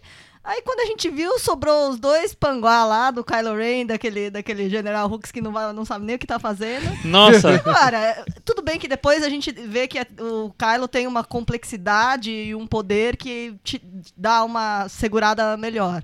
Mas eu achei um pouco frustrante. Eu acho que o mesmo. filme quer dizer que o, o Kylo era muito mais forte do que esse pai parecia, ou que o próprio É, Snoke é. O julgava ser. é que assim, Eu uma acho que foi uma maneira de promover o cara. Exatamente. É, mas eu assim, achei. sem o Globo Repórter, Mas eu né? entendo Cadê o quem- Globo Repórter? é. O que come, onde vive, É, quem então. era o Snoke? Eu, Você eu, não- eu não entendo senti quem, a força dele, quem entendeu? acha que o Não. Snoke ficou, ficou É. sub... Subdesenvolvido. Eu senti a força do Ray, é. do Kylo, do Luke, não senti... é, ele matou um cara que, enfim, pra quê? Mas o que, que vocês acham sobre isso? Sobre fãs tentando determinar o que vai ser o filme? Eu acho que esses fãs eu acho que quando você deles, cria né? um universo que é como Star Wars, você deu toda a, munição para as pessoas fazerem isso. Então tem que arcar com as consequências agora. Mas eu acho que os fãs são muito apressados. Também acho, É, essa eles- coisa eles da, da questão do coisa que background não da tem, não tem a resolução ainda. Não, É. mas eles é porque assim, você pode interpretar de várias maneiras, mas assim, uma, existe a interpretação que é justa de dizer, não, resolveram e não é o que eu queria. É, mas eu acho que não tem que ficar reclamando disso também, né? O, gente? que, eu- É, o que eu então. noto é que o próprio a, a saga Star Wars ajudou a criar essa cultura que a gente tem hoje do fã achar, ter a ilusão de que ele participa do filme da saga que ele tá lá apoiando, né? Das decisões, É, né? então ele acha que enquanto eles estão lá discutindo nos fóruns da internet por anos a fio, os produtores estão de olho, anotando, fazendo Então, anotação mas e vão ele- colocar tudo isso na tela Algumas depois. coisas vão. Por Algumas exemplo, a vão, piadinha verdade. do Store Pilot tá lá, né? Com certeza foi gerada por causa de todo o buzz na internet falando do, do chip do Poe e do Finn. Então, É, mas Não eu tem acho que, jeito. mas eu acho que às vezes Ah, não, peraí, traduz agora que eu não entendi absolutamente Porque nada. Aqui essa parte do, do fandom, a gente não... A gente Existe tá, um entende? foi chip. direto pro fandom. chamado Store Pilot, Stormtrooper, que é o fim, e o piloto, que é o Paul Dameron, que as pessoas falaram no Despertar da Força que, que tinha um relacionamento, né, um bromance. E aí você tem uma cena no filme que pra mim que é uma piada, da, talvez a piada mais suja que tenha num filme da Disney, que, que mostra isso, né? Nossa, o fim, enfim, tá lá, ele faz uma piadinha que se você vê de olho fechado, ela é bem suja. Então, acho que tem a ver com os fóruns da Então, mas internet. aí sim. são pequenos detalhes. Sim, são, pequenos são detalhes. As eggs, grandes né? decisões é uma questão Mas eu- maior, O- né? Os fãs estão preocupados com as grandes decisões. Mas eu acho curioso exatamente. que nessa entrevista que eu vi com o Brian Johnson, ele fala que ele é muito fã da série, ele ganhou carta branca pra fazer o filme, para imagina que privilégio, né? Porque o próprio George Lucas quando fez a segunda trilogia, ele não tinha carta branca, ele tinha que fazer uma trilogia que casasse com a, que- a outra que ele já Que tinha tinha feito. Então assim, o Ah, Brian Johnson queria, teve um né? universo, né, pra, pra criar, Explorar. pra explorar. Mas ele é muito fã também. E ele fala dessa dificuldade de lidar com os fãs da série. Que ele, de ter Ah, que entregar vai- algo para de os tudo que fãs. ele- de tanta né? coisa que ele vai fazer agora, ele vai ter que começar a aprender a lidar, porque É, então. Mas o. tem muito chão. Mas eu sinto que, nesse caso, pra mim. Ou desapega, né? Pra mim, particularmente, nesse Deleta as redes caso. sociais. Nesse caso, pra mim, eu, eu acho que eu prefiro a versão do Ryan Johnson, Ryan Johnson do que as versões dos fãs. Se o filme que tivesse sido feito tivesse sido esse que os fãs queriam, eu não ia talvez eu não tivesse gostado tanto, né? É, mas eu acho que não tem que ficar fazendo o filme que o fã quer, né? É, então, mas eu acho que alguns estúdios fazem. A gente já chegou num ponto Pode em que ser. os estúdios fazem o filme que o fã quer ver e não ficam tão, tão interessantes, ficam previsíveis, porque já é aquilo que tá todo mundo esperando, na verdade. E esse elemento da surpresa, de você trazer algo que vai te fazer discutir depois da sessão, é, é- o Ryan Johnson tá trazendo ainda. Eu acho isso é algo Louvável. elogiável. É, eu, eu gosto dessa ideia de ainda surpreender num, num terreno que tá tudo tão cal- calculado, né? A gente já sabe o que o fã quer, a gente vai fazer direitinho, e é isso, e vai entregar, enfim. Eu acho esse um mérito do filme também. Quais os melhores filmes de Star Wars, Chico? Eu sei que você fez a sua lista, O colocou no, Império no Contra-Ataca, primeiro, Guerra nas Estrelas, o segundo. E o terceiro. Nova Esperança, você diz, né? É.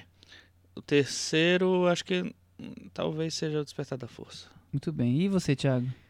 Ah, não- eu não, não Você não sei. consegue É, eu não diferenciar sei. isso eu, eu gosto muito do, do Império Contra-Ataca, óbvio, né? Eu acho que foi o filme que, a- que levou a saga pra outro... é, é, Patamar? deu a complexidade que a saga que- precisava. E esse novo eu também me, me impressionei muito, de um jeito que eu não me impressionava com filmes da série. Eh, Os filmes da série me davam pouco, e às vezes eu me contentava com isso, e achava, ah, legal, é uma brincadeirinha, é um blockbuster. Nesse ele me levou por lugares que eu não imaginava, visualmente. Para o infinito e além. Exato, eu achei que ele deu possibilidades criativas pra série que eu não tinha visto. Talvez quem não goste tanto da série tenha gostado mais desse filme. Talvez Esse é seja meu uma caso. explicação. Pode ser. E aí, Cris, e você, quais os melhores Star Wars? 4, 5, 3, 7, 8, 6, 1, 2. Aí, Nossa, todos. 4, 5, 3, 7, 8, 3. É... Não, 4, 5, 3, 7, 8, 6, 1, 2. Eu Ligue para esse número 3. pra falar com a Cris. é o WhatsApp da varanda. pra mim é 4, 5 e 8. Os meus favoritos. Vamos pro Meta Varanda? Tinha alguma coisa que eu ia falar e eu tô esquecendo, mano. Pô, tá um bom momento pra você lembrar, viu? É. Será que Cara, eu vou eu queria comentar lembrar? muitas outras coisas, mas é tudo Comenta! spoiler. Não, comenta. Não, não, Vamos fazer uma- o bloco spoiler, gente. Até porque, né, gente, é Star Wars. Todo mundo já viu quando, quando eu vou ouvir. Então, vai, Será? faz o bloco spoiler aí, vai. Vocês querem colocar no De- final do episódio do programa? Depois, É, acho que a gente deixa pra depois do A gente pós-crédito. deixa a pra gente um faz outro depois das episódio. recomendações. Vamos do- fazer uma cena Marvel no, no Star Wars? Vocês querem ou No não? outro episódio, Pode No outro episódio, no outro episódio. Tá bom, então. Vamos Então- ver se, se a gente tiver campanha aí no, no É, se vocês quiserem. cantinho Isso, do ouvinte, a gente isso pensa. deixe, deixem mensagem no Não, cantinho é, do ouvinte. perguntar, Vocês, vocês acham que faltou comentar as coisas do spoiler? Faltou comentar aí o gente quê? vê se a gente Faltou consegue. comentar o quê? Vocês vão do gravar quando isso? A gente grava numa dimensão paralela. dimensão Tá paralela. bom, tá bom. Meta Varanda. Chico Firman, Vou dar nota 6,5. que não gostou muito, 6,5. E eu gostei muito, vou dar nota 6,5. Olha só como as coisas são. Mas o no- você sabe que nossos parâmetros são bem diferentes. Eu vou dar 7,5. E a Cris? Eu vou dar 7. Com isso, o nosso querido Star Wars, Os Últimos Jedi, ficou com 69 no Meta Varanda. 69? Skype da 69. força! Gostoso, hein? vai gostar. Tem, tem a ver, delícia. tem a ver com todo o clima ali que rola no, Que As delícia. tensões sexuais pediram essa nota, é isso. Então ficou ali com- no bate-papo all, sala sexy. Ficou muito bem posicionado aqui FaceTime, na varanda. FaceTime da força. A gente não comentou do Benício Doutor, eu achei muito legal a participação Não, dele. comentou várias coisas, Aí, ó, mas É. acho que teria dado Mas um episódio maior. Príncipe Doutor, ah, eu discuti isso um pouco com a É Cris toda essa questão semana. desse miolo do filme Eu- que foi muito As criticado. pessoas Começou a parte do spoiler, muito. gente. Começou. acho que o Vocês nem pediram, mas começou. Vai ter mais espaço no próximo filme. Será eu acho que que, ele foi vai só uma inserção e eu acho que ele vai ser o novo Han Solo. Na figura Isso, assim. Novo vai achando. Han A gente também ficou Solo? achando É. que o Snook era o novo Palpatine e deu no que deu. e, e eu gostei, a Rita também não comentou, eu adorei a, o personagem da Rose. A Ke- Ah, a- sim, claro. Não, então, e aí então, já começou Ah, a um figura spoiler, né? Eu falei pro Michel que uma das coisas mais incríveis lá da, daquela abertura é que ela realizou um dos meus grandes sonhos, que era usar a força pra buscar controle remoto. Tem isso logo no começo, achei muito bom. Muito bom. Mas aí não foi ela. Que? Não, foi a irmã dela, É, a Paige. Foi bom que, tem, que tem, tem a piada, né? Você falou de, né, de, de discutir a força e tem aquela coisa. O que é, que é a força? Ah, mover uns objetinhos com a mente e tal, não sei o que. Eu achei a cena do Acho que essa é uma boa piada, essa é uma das piadas que eu gosto. Tá Porque é isso, né? Todo mundo fala, "Ei, vou, mover a- vou fazer a força é o quê? Ficar movendo pedra? Porque é sempre o exemplo que, ele- que o Yoda dava, né? E outra coisa que eu achei interessante é tem um cameo do Justin Theroux, né? Então é isso, né? Vai fazer cameo, pelo menos pegue um homem bonito pra aparecer um pouquinho e acabou, Aliás, né? eu gostei da cena do cassino. Não é? que Muitos criticam e dizem que É não serve aí. pra nada. Eu É, achei tá super ótimo, diferente. tá ótimo. Outro universo. Mostra Também como esses acho. universos podem se desdobrar. Gente, mas eu a, a cena do cassino, e é uma eu, referência, eu achei né? muito legal. A tudo que a tudo, antes, a, né? to- a- a- a toda a coisa periférica do, Sim, do, é, do Star coisa do- Wars. Eu achei que Essa coisa Super mesmo do lado funcionou. ilegal, né? do- do- do- dos, dos, dos caras tipo Han Solo, os mercenários do, do- da galáxia. Eu acho legal Uhum, isso. eu assim. acho bem legal também. Talvez o que eu não acho tão legal é a, a interação do fim da Rose. Tem uma hora ali que eu achei que. Falei, já tinha chegado nisso mesmo? Eu não tinha percebido. É, enfim. Ah, é, tudo bem. Muito bem. Vamos seguir com o próximo tema ou você ainda tem Tá mais bom, alguma coisa Chega de Star spoiler. Wars? Foi o spoiler. Vai até, o- até o final do episódio vai ter Remembers. A gente vai lembrando de coisas. Muito bem. É. Então vamos mudar de ficção científica, Thiago? Vamos para um outro tipo de ficção científica? Sem explosões e coisas más? É, Star Wars tá no todos os cinemas do mundo. Esse tá em streaming, né? Streaming Como a gente consegue ver? Quase todos os Quase streams do as Brasil. Tá, Tá passando, eu até separei aqui, tá passando no Look, no Google Play, no Microsoft, na Claro, na Apple, tá em quase todos. Marjorie Prime, filme dirigido pelo Michael Almereyda. Almereyda. Almereyda. É um diretor indie americano já de carreira longa. É. Por mais que eu não tinha visto nenhum filme dele ainda. Pois é, é uma carre- carreira longa meio invisível, né? É, ele, fica- quase ele ninguém- faz vários É. filmes, todo- qu- quase todos muito baratos e, E sem grandes sem destaques, grande né? destaque, sem grande repercussão. É, alguns filmes dele, Experimentos, Nádia... Experimentos passou na mostra recentemente. Também tá em streaming. Esse ano saiu em streaming esse filme. Eu Não sei se ainda tá passando, mas. Acho que ainda tá também. Eu É. não vi ainda, mas acho que ainda tá. Nádia, A Maldição da Múmia, Segunda Vida. São os que eu... Ele fez Hamlet, um Hamlet meio Hamlet futurista, também. sei lá, com Ethan Hawke. Eu nunca vi esse filme. Mas é, é um diretor que no Brasil não é, não, é Não, conhecido. Não é, conhecido, é verdade. É, O Marjorie Prime é uma peça de teatro que foi adaptada e Uhum. teve a sua estreia em Sundance nas, nas paralelas, nas premieres dos filmes. De... A Lois Smith, que faz a personagem título, ela também era atriz da peça. Ah, muito bem. É. Isso eu não sabia. Vamos pra sinopse. Nos tempos de inteligência artificial avançada, uma viúva octogenária Lois Smith, com problemas de memória se relaciona com o holograma de seu marido jovem, John Hamm, revivendo lembranças enquanto sua filha Gina Davis, parece não gostar muito da ideia. Tim Robbins. Tim Robbins é a ideia! A ideia. Ah, de certa forma é uma ideia. É, tá, pode ser. Tim pode Robbins ser. é uma Muito ideia boa. de... Ele é uma, Uma ideia, ideia de atuação, de grande ou atuação. talvez de, de Uma genro legal, é, é, uma isso? ideia de família. enfim. Ele é o marido um da Dina conceito, Davis É um filme. conceito, na verdade. E aí, gente, Marjorie Prime é um filme que passou aí, foi elogiado por, por quem viu, mas foi pouca gente que viu, porque até passou aqui em streams, não passou nos cinemas. Passou no mesmo. Festival do Rio. É, mas tá- Mesmo assim foi, foi pouco quem visto lá. viu gostou. Ou a maioria das Não pessoas sei, que Thiago viram gostou? gostaram. Não, Michel gostou? hum, mais ou menos. Aí, É. então já, já quebramos toda essa Mas tese a, aí. a- a média é, é positiva, assim, na no, no repercussão. E o que você acharam de Marjorie Prime? Eu achei um filme muito interessante, porque primeiro que trabalhar com, com ficção científica sem nenhum recurso que não seja texto e ator, eu acho muito difícil. E eu acho que ele faz bem. É, apesar de eu não gostar tanto dessa fórmula de sempre ter uma surpresinha, eu acho que a condução do- da, da- narrativa, com, apresentando reviravoltas o tempo inteiro, me interessou o, te- o tempo inteiro. Então, fui- eu fui gostando do filme. Eu gosto muito dos atores. Foi um filme que me fez redescobrir a Dina Davis. Né? Fazia muito tempo que ela não fazia Acho nada. todo mundo redescobriu a Dina Davis É. que viu. Ninguém nem agora, lembrava né? mais da Dina Davis, né? E é isso, eu achei que eu, pra mim a, a grande sacada foi esse negócio de ser um filme de texto, basicamente. E eu, isso me pegou, gostei muito do de como ele coloca tudo, toda essa, essa discussão de futuro, de, é, de solidão, de pro- Memória, projeção, de memória, tudo tá no texto. Então tudo concentrado ali. Não tem Michel. nenhum recurso visual. Você tem a sinopse do filme? Que eu li agora ah, você leu agora? Ele Nossa, leu, esqueci. você já esqueceu? O que que é isso? O, o Thiago tá no momento John Han. Vamos botar o Thiago Tô- Prime Tô aí. aqui no outro, É, numa é, outra o- dimensão. O Prime do Thiago que veio fazer o episódio agora. Aí esquece um pouco das coisas que aconteceram. Ô, Thiago, eu vou dar uma, uma provocada. Fala. É um sci-fi melancólico com pitadas de Black Mirror? Então, é um Black Mirror Art House, a gente pode É, dizer. pode Tá, ser. Beleza.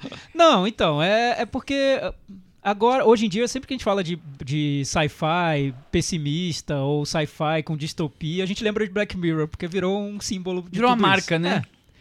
Mas o problema é que nem todo episódio de Black Mirror é tão bem desenvolvido, né? Às vezes tem episódios do Além da Imaginação que tratam mais ou menos de assuntos parecidos, são melhores do que os episódios de Black Mirror.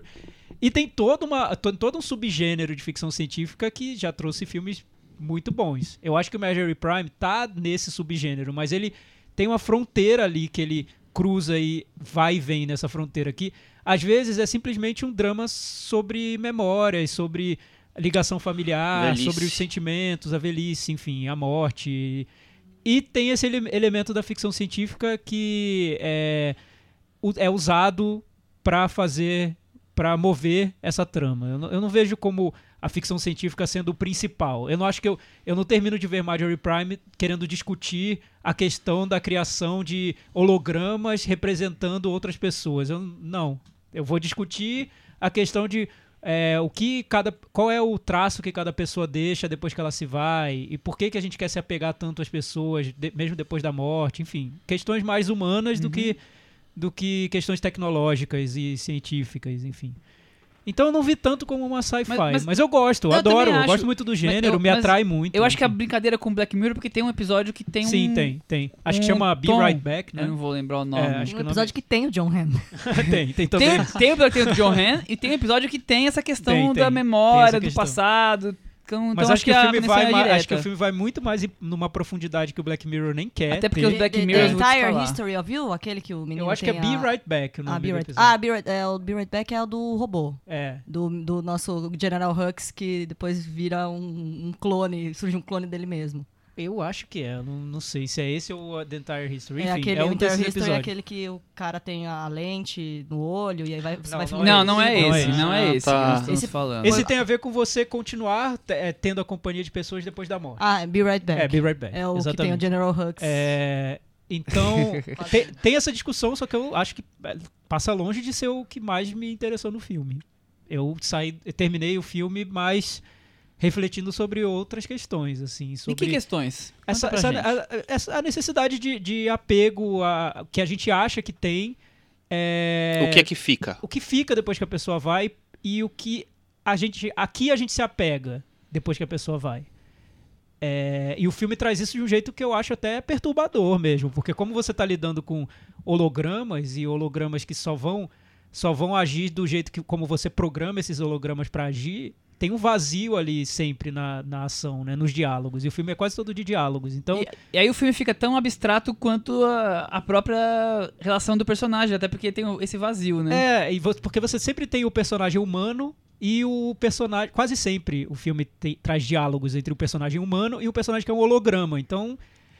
é, às vezes parece ou é um monólogo ou é um diálogo com uma pessoa que só tá ali para programar programada para dizer o que você quer que ela diga, programada para dizer o que você quer ouvir ou o que você fez que ela, com que ela dissesse. As é informações que você eu deu pra ela poder conversar Exato, com você. É, e isso é que eu achei. É o segredo Foi do um, filme. um outro sacada que eu achei muito boa, que é tipo assim. O, o clone, ele se alimenta do que você dá pra ele de informação. Então, é- as, as cenas de- de- dele, eh, sabe, tentando se construir a personalidade dele e perguntando como ele é, o que é, o, que, quem é ele, quem ele é, o que é aquela pessoa, tal, como, é- como a pessoa eh, se, sei lá, se porta em relação ao mundo, a tudo, eu acho muito legal, porque é tipo fica muito claro real- exatamente o vazio, né? A, o, o simulacro, assim. É como se você tivesse o conforto das memórias boas que você quer, mas como você não tem nada mais, aquela pessoa é oca, Uhum. Nesses intervalos entre uma memória e outra fica essa sensação de que aquilo ali você tá usando só pro- pro- de uma maneira egoísta, né? Pra satisfazer uma, Mas um é, desejo é. seu. Mas é. enfim. É, mas no fundo é isso, né? Então o filme dizer, traz uma discussão maior sobre as relações entre as E- pessoas, né? E tem, duas questões. A, a questão realmente que o Thiago tá falando, que é a questão da personagem principal, né? E a questão da filha, né? E essa a, a relação complexa entre elas, os ciúmes de um holograma, digamos assim. É, É, é que, é que eu não vou não quero dar Spoilers, mas o filme claro. tem elipses, né? Ele pula, tá- tem saltos no tempo e coisas vão acontecendo. Mas pra resumir bem, assim, o que eu acho que é, tá na essência do filme seria essa relação entre um humano e um holograma. Um holograma de uma pessoa que aquele humano gosta muito e queria de volta. Eu acho que, resumindo a- as relações do filme, o filme se passa em espaços no espaço fechado de uma casa. é, um, é uma peça É, de teatro, é né? peça Logo tem teatro, que ser. Mas mais que isso, é, é- é claustrofóbico mesmo, né? É num espaço fechado. E, e eu acho que o diretor usa muito bem os poucos recursos que ele tem, principalmente na cena final, quando ele vai mostrar, eu não vou dizer como, mas como ele mostra o, la- o este- o exterior da casa, eu acho que é de uma maneira também perturbadora, porque você não, você não sabe direito se é uma ilusão ou se não, o que você tá vendo. Ele tenta te confundir um pouco sobre o que é real e o que Sim. não, o não é o que é humano, o que é um holograma. E, e, Chico, você sentiu assim o que ele faz do público como se, como se nós não fôssemos um holograma, mas que tivéssemos as mesmas informações que o holograma tem? Então, assim, os personagens humanos estão brincando com, com, com as peças que, que deram pro, pra nós e pro holograma pra montar o Eu quebra-cabeça? não sei se brincando é a palavra certa, não, porque. Porque eles jogam tudo- com o que eles é- têm, né? Não, porque eu acho que tudo é muito melancólico, assim, é, é- é tudo muito triste, na verdade. Eu acho que, sabe, você depender da, de alguém pra manter a, a memória das coisas, a mente, é, a mente sã, pra, pra não se sentir sozinho e tal. Eu acho. é, tudo me pareceu muito super triste, assim, super. Então não sei se ele tá brincando com o espectador, não. Eu acho que ele tá meio que brincando, talvez brincando com essa capacidade do, do espectador se identificar na- ne- nessa busca por estar sempre com alguém que já esteve na sua vida. É, Ou discutir até como é a sua relação hoje com pessoas que estão viva, vivas da sua família. O que você Vi- espera delas? Pessoas que estão vivas. pessoas que estão vivas, o Jedi, os últimos Jedi. É, o que você espera delas, assim? Que elas sejam pessoas que só te agradem, que só digam o que você quer ouvir? Você tá esperando um conforto só ou você tá esperando lidar com pessoas que têm a individualidade delas? Acho que o, o filme traz essa discussão pro nosso mundo. Acho que ele não fica só divagando sobre o que vai acontecer quando criarem hologramas. É. Acho que, Ah, não, acho que é, o que passa longe, é longe pra ele, disso, né? é longe disso. É, o que eu achei, os atores, gostei muito de todas as atuações. Dina Davis me surpreendeu, não estava esperando uma atuação tão boa dela. Os atores Uhum. seguram ali nessa dificuldade de às vezes estar, enfim, de, de ter que alternar registros de interpretação. Não vou dizer exatamente como para não dar spoiler, mas de ter que, ter que alternar registros ali. E eu acho que o diretor filma muito bem o ambiente fechado. É muito difícil filmar. Eu acho que tem um preconceito com essa história da adaptação de peça de teatro e muitos falam, ah, é teatro filmado. É, né? Tá, é, você adaptou uma peça de teatro, mas tem N maneiras de Esse adaptar. não é teatro filmado. Não Exato, é, não então. é. E mesmo confinado numa casa, dá pra você transformar cada cena numa experiência diferente. Eu acho que ele conseguiu. Eu, eu acho que é uma fotografia um pouco escura, mi- misteriosa, soturna mesmo, mas com, com variações ali que eu achei muito bem pensadas. Acho que é um filme é, tem esse lado até rigoroso na maneira como ele é pensado visualmente que me agrada muito. Me incomoda um pouco o tom. Eu acho, eu acho que ele é abstrato demais no tom, essa coisa meio assim, parada, solene. Isso me incomodou. Acho que foi o que eu menos gostei. Então, eu não Mas é acho, eu que não Mas acho eu, eu entendo que, seja, né? que seja uma coisa melancólica no- É, e, é. o tom Eu não- se dialogue com isso. Eu não acho solene, eu acho que tem um peso, né? Mas não acho solene, eu acho que tem esse peso que é natural pelo tema que ele está tratando ali, né? Abordando ali. É, Eu gosto, me envolvi com o filme desde o começo. Eu gostei. Ele me envolveu também. A única, única coisa que me incomodou foi isso que o Chico falou no iníciozinho da conversa, que é o filme ter essa necessidade de tirar o coelho da cartola toda, Uhum. a todo momento, que também me incomoda. Nesse filme não me incomodou tanto porque eu senti que cada, cada reviravolta, cada surpresa tinha, um- tinha uma densidade Uhum. ali, tinha um motivo. Sim. Mas às vezes eu achei que foi over, que ele que tá tirando muito coelho da cartola até não Talvez, não- mas não assim- até chegar uma última cena que você fala, tá bom, é legal, tá, tudo bem, eu entendi. É, super triste, mas mais uma reviravolta. Mas sabe o que é que eu acho? É que, é, é que foi engraçado. Eu também eu tenho isso, isso é muito coisa. Quando o filme tem muita sacadinha de roteiro, ai, olha que negócio que eu tô guardando aqui pra você. Isso me irrita muito. Mas eu acho que depois que ele dá a sacadinha, ele vai e tem uma discussão tão legal a partir Sim, dali. Eu acho que nada é em vão, que assim, é. né? Nada é gratuito, só pra, Exatamente. só pra ter a sacada, na verdade. Exatamente, é. É. Vamos pro Metavaranda? Vamos lá? Vamos. Agora eu vou estar com o Thiago. Nota 7. Eu vou dar nota 5, Chico. Vou dar nossa 7,5. Você se odiou. que é o isso? Michel que tá guardando as reviravoltas, né? É, um reviravolta, assim, pô. quando Eu- a- Cadê falei- aquele bicho das boas maneiras que deu. Eu falei, eu falei Três que eu achei estrelas com médio. coração. Eu achei que eu falei médio. Chega a nota e opa. Eu achei que eu Ah, senti que um tom que é solene, isso? não me envolveu, mas Você eu acho queria que tem mais piadinhas curiosas. Marvel Não, não queria mais piadinhas Marvel, com certeza. Com isso, ele ficou com 65 do Metavaranda e tá aqui muito bem convidado pra festa do Varanda Awards de semana que vem. Varanda Awards, semana que eu vem, dar um hein? Gancho agora aqui.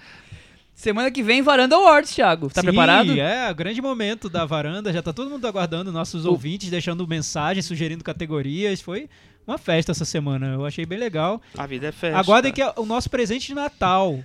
Presente Da de- varanda. De, Natal, escolhemos categorias novas Tem que divulgaremos novas, no dia, inclusive, Surpresas, reviravoltas. inclusive indicações dos nossos ouvintes, é, Exato. pra eles não acharem que Surpresas, reviravoltas É. e piadinhas. Isso, não mandem mais sugestões porque a gente tá gravando daqui a pouco de novo o Varanda Watts. Então Lá não, vai o Chico tá? dar spoiler. Vou dar, vou dar spoiler. Temos recomendações. spoilers da agenda.